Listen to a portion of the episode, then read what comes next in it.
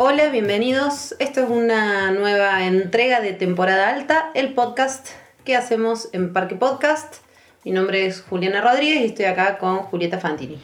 Hola Juli, hola a todos. Una nueva edición de Parque Podcast en cuarentena. Seguimos a distancia y con ganas de hablar de series, de las pocas que se están estrenando. Pocas series. Antes de seguir, quería recordarles a todos que nos pueden escuchar en la web de Parque Podcast, también en Spotify. Y en la web, si les gusta lo que hacemos, pueden hacer una pequeña contribución o contribuciones secas en función de lo que cada uno pueda, si les interesan los contenidos. Además, en Parque Podcast hay muchas series más de podcast que están buenísimos para, para, conocer, así que, bueno, si nos están escuchando ahora es una oportunidad para que chusmen y escuchen otras cositas que hacen nuestros colegas y hoy vamos a hablar de una serie que nos divide, nos separa, La Jauría. El estreno de Amazon Prime Video, que si no recuerdo mal, llegó a la plataforma el 10 de julio, el viernes 10 de julio, creo. Sí, sí. Si no me equivoco, fue esa la fecha, una serie que se presentó como inspirada en La Manada, en este grupo de violadores españoles que fueron eh, disculpados por parte de la sociedad española e incluso por el propio jurado por, eh, porque la, mujer que violaron durante eh, fue una corrida de toros, ¿no? Sí, en Pamplona, fue en, Pamplona, durante la fiesta, la fiesta tradicional.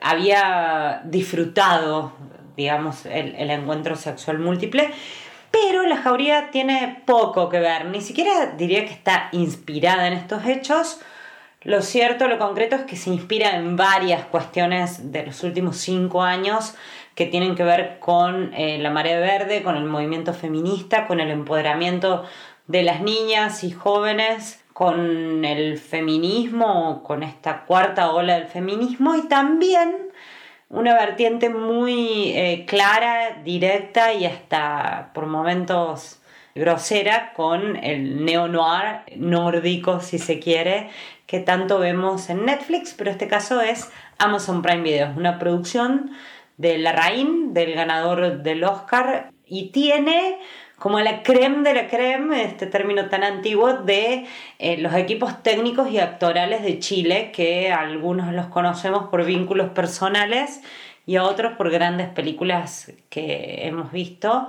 Sin embargo, eh, eso alcanza en algunos puntos y en otros no. Yo creo que alcanza, Juliana entiendo que no. No, este va a ser un podcast discutido, me gusta, me gusta cuando no estamos de acuerdo. Recordemos un poco para los que no vieron la jauría cómo empieza, no vamos a spoilearles nada, aparte es un policial, o sea que spoilear sería arruinar directamente el placer que genera seguir la historia. La jauría empieza Santiago de Chile, voy, a, tratar de resumirlo en un, par de cosas, si me olvido alguna, vos eh, corregime. Empieza en Santiago de Chile, una institución católica, una escuela secundaria católica, en la cual una de las, de las chicas, una de las estudiantes, eh, desaparece. Pasan varios días, o bueno, un par de horas, la chica no aparece, se viraliza un video en el cual cinco personas le violan, personas encapuchadas, hombres encapuchados que no se sabe quiénes son, y a partir de la viralización del video y de la desaparición de esta chica, dos investigadoras, en un principio son dos, después se suma una tercera, comienzan a investigar y a abrir puertas respecto a qué hay detrás de esta desaparición. Esas puertas nos llevan a todas las temáticas que, vos, Juli, decías, ¿no? A todos los temas de los que, de los que se viene hablando en los últimos años. Em, me, me, cuesta organizarme para contar la cantidad de temáticas que hay porque son infinitas, pero en resumidísimas cuentas, esa sería como el origen de la serie. Y Creo que podemos vincularla con otras series de las que venimos hablando en el podcast, eh, en otras oportunidades. Pensaba, bueno, hace poco hablamos de I May Destroy You, la serie de Micaela Coel. El año pasado hicimos un podcast sobre Unbelievable, la serie de Netflix sobre también una violación. Y en alguno de los podcasts recientes comentamos un poco eh, The Morning Show, ¿no? Una, una serie que se estrenó a fines del año pasado que también trata el tema de la violación, el consentimiento, el acoso. Pero creo que a diferencia de todas esas que venimos nombrando, la jauría se mete en la historia política de su país y en la historia política de la región y en la resonancia de los discursos feministas de los últimos años en Latinoamérica, eso la hace, por supuesto, diferente a las otras que nombramos, que ninguna es latinoamericana, son todas series, bueno, inglesas, norteamericanas, etc. Te sumo un dato que me parece fundamental, ya que estamos en un plan de una especie de ficha técnica. Eh, la guionista y la directora, junto a otras, otras personas, incluyendo a su hermana Lucía Puenzo, la, la argentina, hija de Luis, pero con una entidad propia como escritora y como directora de cine, a mí me, parece que es el punto más fuerte de, la serie, o sea, cómo está filmada, más allá de, ciertas, ciertos lugares comunes del retrato de la urbe de Santiago, que, que, tiene como ese gesto internacionalista, ¿no? decir, bueno, esto pasa en una ciudad, no pasa en el pueblito perdido que siempre te retratan de Latinoamérica, sino que Santiago es una ciudad como cualquier otra ciudad del mundo. Y lo que, lo que me pareció potente de, la cámara de Puenzo, más allá de, de la cantidad enorme de limitaciones que supongo debe tener este tipo de producciones para el director, porque si las películas son de los, de los productores, las series generalmente son de la plataforma, sobre todo cuando es una coproducción así donde el dinero fuerte lo puso Amazon. Hay una mirada ahí que, que más allá de los trazos gruesos, sobre todo en los primeros capítulos, para retratar esa emergencia de la juventud, eh, sobre todo chicas eh, totalmente conmocionadas por el caso de una denuncia de abuso contra un profesor. Que eso Esa es la otra línea argumental, que, una de las otras que falta. Una de las tantas líneas argumentales que hacen que lleven, que, que, tomen el colegio y que, bueno, y que Blanca justamente desaparece en ese contexto donde ya hay como una emergencia, me parece que Lucía Ponzo hace un gran trabajo, como lo ha hecho en XXI, retratando a las adolescentes sobre todo. Más allá de ciertos parlamentos un poco eh, duros o ciertas cuestiones que, que podríamos discutirlas como las más flojas de la serie. Yo solo tengo para discutir lo flojo. De bueno, bueno. No, no, no, para tanto no, no, no quiero ser lepidario porque sería injusto.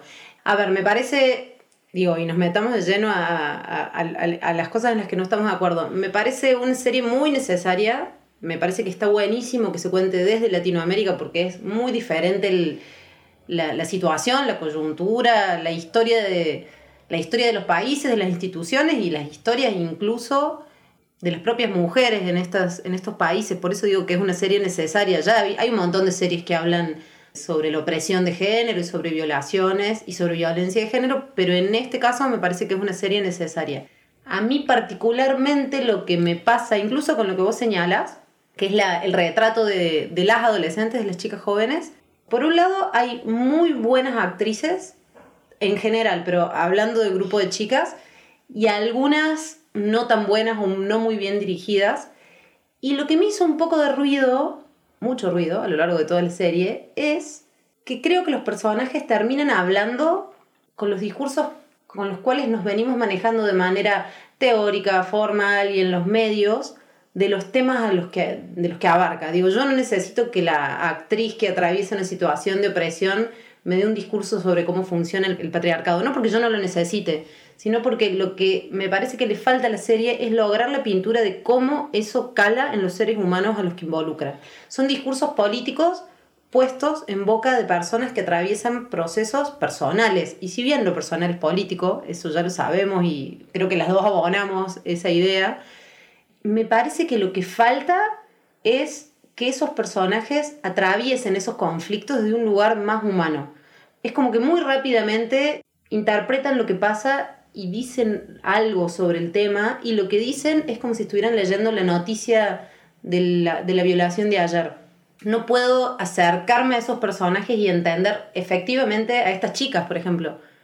Nunca lo pude creer, no me pareció verosímil, me pareció un poco forzado, con muy buenas intenciones, pero con unas intenciones más abocadas de hacer una pintura de época que de hacer un relato de un conflicto humano, ¿no? Concretamente. Sin dudas la serie intenta eso, intenta y logra hacer un retrato de época con un montón de fallas, sin embargo, Creo que el personaje de Antonia Segers, que es la, la investigadora principal, Es- esa actriz me encantó. es la que tiene la trama más interesante, ¿no? Sobre todo con, con una de las tantas subtramas que se abre con su propio hijo. El, el hijo, el que interpreta al hijo, hoy leía buscando información para esto, eh, salió de Masterchef Junior y es muy buen actor. Es buenísimo ese pibe. Es muy bueno, es muy bueno. Es un. Bueno, ya, ya vamos a entrar a otra de las tantas subtramas.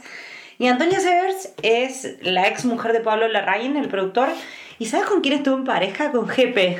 Casi me muero cuando leí eso, pero bueno, más allá del. Me sirve para contar algo. Yo me enganché con la serie desde un lugar muy primario, o sea, no me enganché con la jauría desde un lugar teórico o como crítica o como nada, periodista o como, no sé cómo nos vamos a llamar. Eh, me, me enganché justamente porque superados los primeros cuatro capítulos donde eh, subraya demasiado dónde estamos, en qué momento de la historia, cuáles son las tensiones sociales, qué instituciones ponen en juego justamente el progreso y la libertad de las mujeres o de las disidencias o de las personas en general que aparecen muy marcados en la jauría de esta imagen que algunos tenemos de Chile, del poder de la iglesia, del poder de- del ejército, aún de una manera muy rotunda. Acá la iglesia o las iglesias aquí todavía lo tienen, pero no son tan, tan explícitas. En Sí, su- hay, hay, un, hay un triple juego entre las instituciones educativas, las instituciones religiosas y las instituciones militares. O sea, es una escuela religiosa, los curas tienen, el cura de la, de la serie, perdón, tiene una injerencia directa en la crianza y en la formación de los estudiantes, en la vida personal de los estudiantes. Y hay un montón de escenas en las cuales ese poder que todavía sostiene el ejército, como decías vos, está subrayado. Sí. Por ahí muy subrayado, por ahí...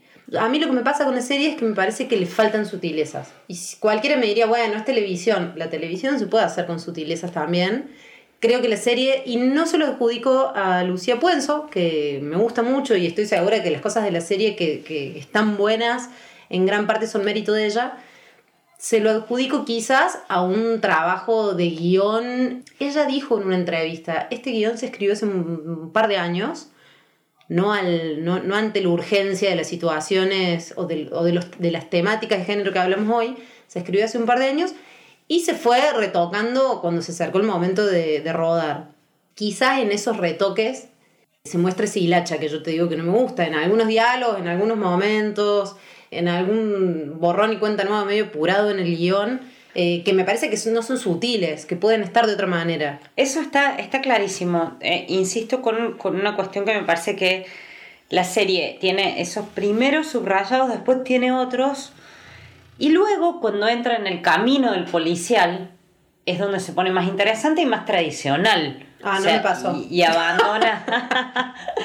bueno, interesante en, en qué sentido? En que se parece a cualquier otra, en que hay cliffhangers al final de cada uno de los capítulos y por lo tanto querés seguir viendo, a que la, la cuestión se complejiza, a que surge, como ya sabemos, como es casi de manual, la idea de una conspiración internacional, la, la idea misma de algo similar a la ballena azul, que también se mete, por eso digo lo de la manada es lo menos. Eh, La ballena azul, recordemos, es el juego, entre comillas, digamos que se discutió mucho en los medios hace un par de años, que involucraba adolescentes y que los llevaba a hacer un par de pruebas o de, o de desafíos que podían terminar en un suicidio. Est- Esta especie de, de- juego macabro entre chicos muy jóvenes y la mayoría de los que participaban se sentían bulineados o estaban aislados de su grupo, etc. Bueno, acá se mete eso con, con otra, otra piel, pero está presente. Y lo que pensaba mientras veía es que, ¿para qué tanto?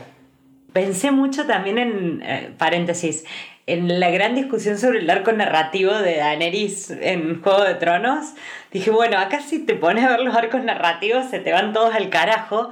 Digo, ¿para qué tres investigadoras? En realidad es una, eh, son de distintas fuerzas, una fuerza especial para delitos de género y, hay una policía que, que, bueno, investigadora que tiene otro nombre en, en, en la composición jerárquica de la fuerza de seguridad de allá. Digo, cada una de estas investigadoras, de las tres que son las que se montan la desaparición de, de Blanca al hombro y que también finalmente terminan descubriendo ¿no? qué sucede detrás de todo esto, está ahí nomás porque hay un, un cliffhanger en el octavo capítulo que da lugar a una segunda temporada que ya está confirmada. Digo, cada una de estas historias podría haber dado lugar a una serie distinta. Digo, ¿por qué me gustó? Me gustó porque me pareció una buena idea y porque me pareció que estaba viendo seis series al mismo tiempo.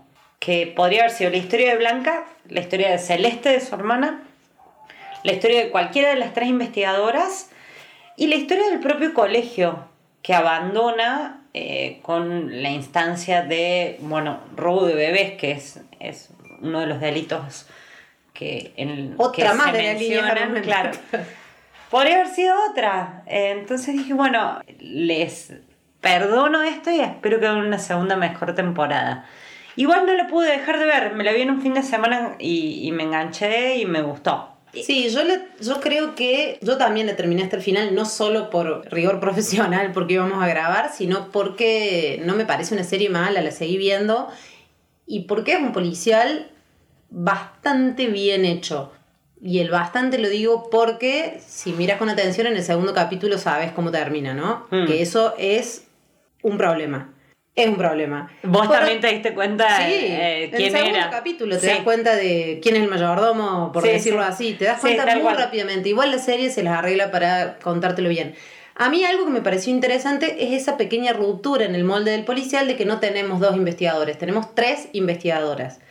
Pero esa pequeña ruptura, que incluye una más, en un momento dado incluye casi un cuarto, porque además de tener muchas series en una, como decís vos, también tiene mucho policial en uno solo. Digo, también acude a un montón de ideas de policiales, no necesariamente nórdicos, pero que siguen el molde del noir nórdico. Entonces tenés las tres investigadoras, el pasado de cada una de las investigadoras que las liga de manera personal, obvio como todo policial, al hecho que investigan. O sea, todo se vuelve personal, obviamente. Y después esta tercera investigadora, que es Daniela Vega, una actriz chilena que hizo también una película nominada al Oscar.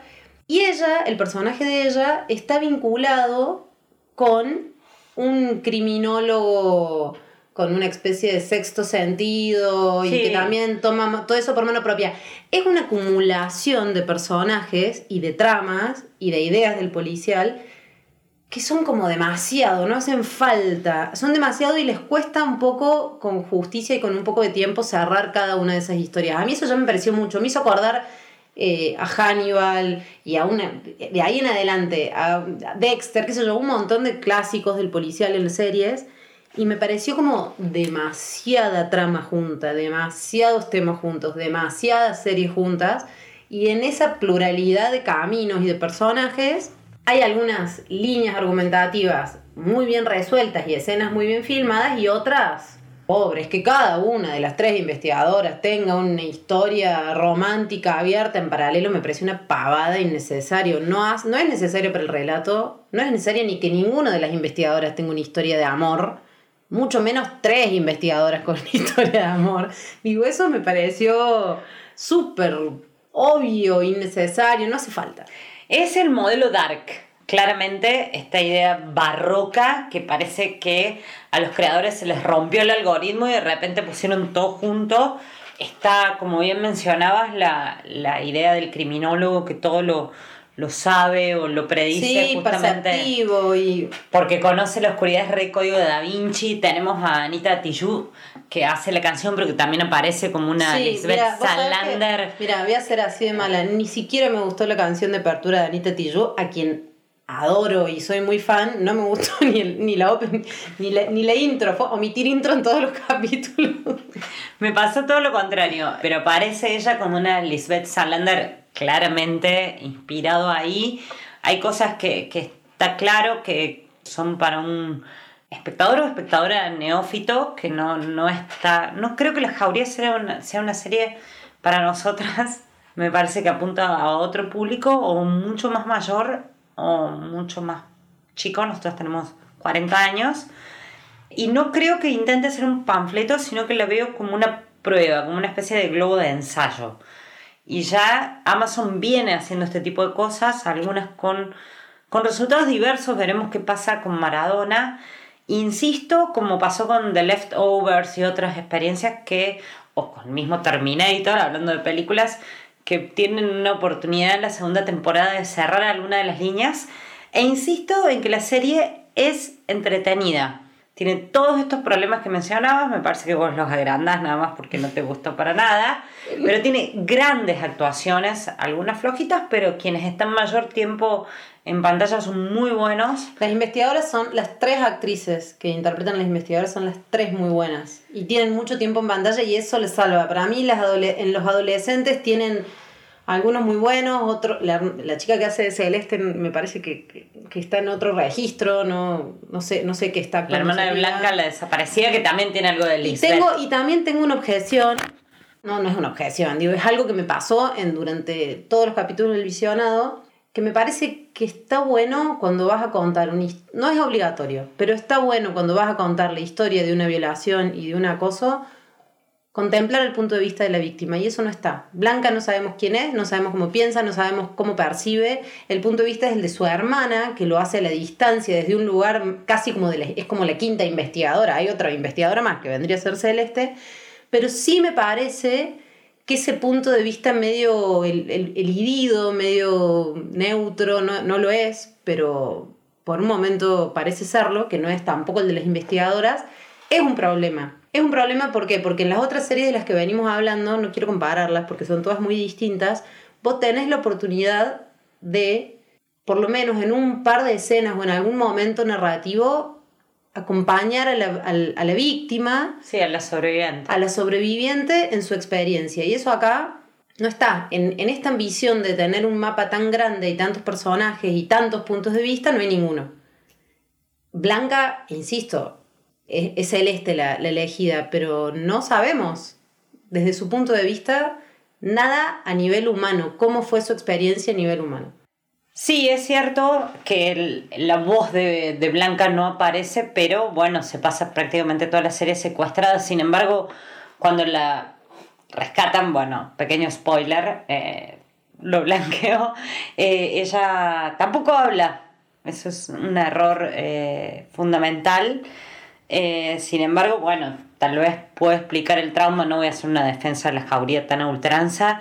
Sí, eh, insisto con que es entretenida, que cuando la lees en código policial es mucho más entretenida o, o, más similar a otras cosas, que lo que tiene de distinto es su contexto local casi prácticamente, porque lo que pasa con las niñas en Chile... Y les dicen así, las niñas. Las niñas, pasa también aquí es muy extraño escucharlos hablar con todos sus modismos, ¿no? Si bien sin saber... yo la vi con subtítulos. Ah, mira, porque yo entendí todo. Entendí todo, así todo sin saber muy bien qué quería significar cada, una, cada uno de los términos. No me pasa lo mismo con el mexicano, pero bueno, eh, ahí está. Tenemos opiniones distintas respecto a esta serie. Una más sobre una violación, pero bueno, da cuenta de un poco más que eso, ¿no? Hay, hay como una ambición grande, esperemos que todo esto que marcabas de manera tan negativa, Juliana, lo resuelvan en la segunda. Este fue un nuevo capítulo de Parque Podcast.